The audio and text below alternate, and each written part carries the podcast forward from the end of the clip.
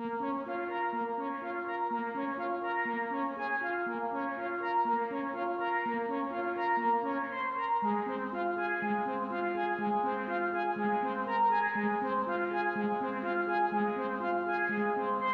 est parti pour le septième épisode de notre série sur la recherche d'un appartement. Alors, cette fois-ci, on va parler de l'aspect organisationnel qui est indispensable pour euh, réaliser une recherche d'appartement de la façon la plus efficace possible et nous permettre de trouver le plus rapidement possible le logement de nos rêves. Il faut savoir qu'une bonne gestion de vos recherches et de vos visites, ça vous permettra d'éviter les oublis et euh, de gagner en réactivité. C'est vraiment très important. C'est l'un des éléments dont je parle dans la méthode ORD. C'est un élément très important pour que notre recherche soit un succès. Alors je vais vous donner quelques clés qu'il faut absolument retenir et utiliser tout au long de votre démarche. La première chose, c'est de garder son tableau de bord à jour. Les recherches vont parfois durer plusieurs semaines, voire plusieurs mois. Cela arrive très fréquemment dans les grandes villes. Et donc indispensable de garder le fil, de ne pas se perdre et de, garder le cap pour éviter en fait de, manquer des opportunités. Il est très important de mettre à jour les statuts de vos demandes de logement ou de vos visites, de prendre des notes et d'avoir toujours un point de contact avec un propriétaire, avec une agence pour euh, suivre les visites et évidemment euh, suivre en fait le déroulé général de votre recherche de logement. Il est important d'avoir une certaine rigueur. Euh, le but c'est de garder une harmonie dans tout ce qu'on va faire de l'envoi du dossier jusqu'à la visite. On a parlé euh, de la qualité du dossier, des messages, mais aussi du comportement lors de la visite. Et donc euh, tout ça est lié évidemment à l'organisation qu'on a pu avoir tout au long de notre recherche.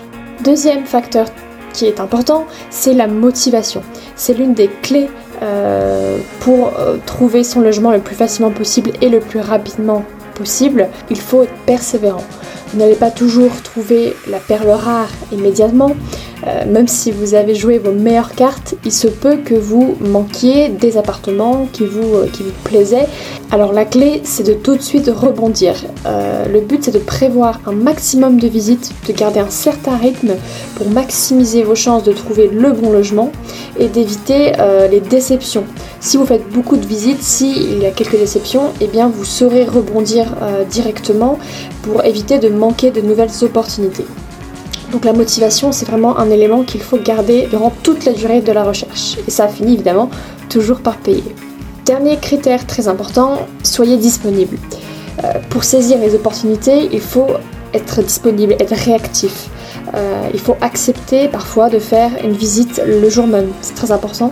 Surtout dans les grandes villes où la demande est très forte, il est nécessaire d'être disponible. Pour vous illustrer mon cas, lorsque je cherchais un appartement, je prévoyais en général des visites sur l'heure du déjeuner car j'habitais dans le 15e arrondissement de Paris et je cherchais un appartement dans le secteur du Val-de-Marne. Donc je devais m'organiser sur euh, l'heure du déjeuner pour faire des allers-retours et éviter de prévoir toutes les visites sur le week-end car comme on dit, première arrivée, premier servi, donc du moment où je pouvais avoir une visite, soit le jour même ou le lendemain, euh, je n'hésitais pas un instant et je prenais le temps sur ma pause déjeuner pour faire les allers-retours. Parfois, j'essayais aussi de concentrer mes visites dans un même secteur le même jour pour pouvoir rentabiliser mon déplacement. Euh, j'ai la chance de pouvoir travailler à distance, donc ce que je faisais, je me déplaçais le matin même dans un secteur euh, où j'avais prévu plusieurs visites. Le but était vraiment de, concentrer toutes mes visites le jour même sur un secteur particulier. Et donc, euh, au moment venu, j'étais déjà sur place et cela m'évitait d'être en retard car cela arrive parfois avec nos transports. Donc ça, c'est vraiment une astuce que vous pouvez aussi mettre en place, c'est de concentrer vos visites dans un secteur le même jour. Enfin, dernière astuce, n'hésitez pas à faire des visites le week-end. Les agences immobilières, par exemple, vont vous proposer de visiter des appartements le samedi. Les propriétaires particuliers peuvent aussi vous proposer des, visites le dimanche. Cela m'est arrivé d'aller à un rendez-vous le dimanche matin à 10h.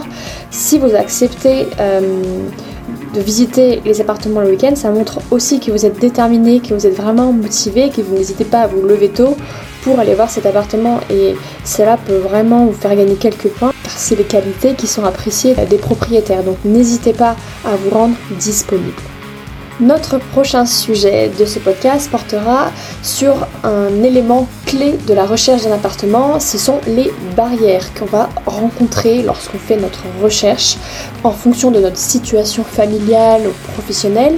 Cela peut être plus ou moins difficile de trouver un appartement et donc je vais vous donner quelques astuces, quelques tips que j'ai appris, que j'ai mis en place pour essayer de franchir au maximum ces barrières et de trouver la perle rare.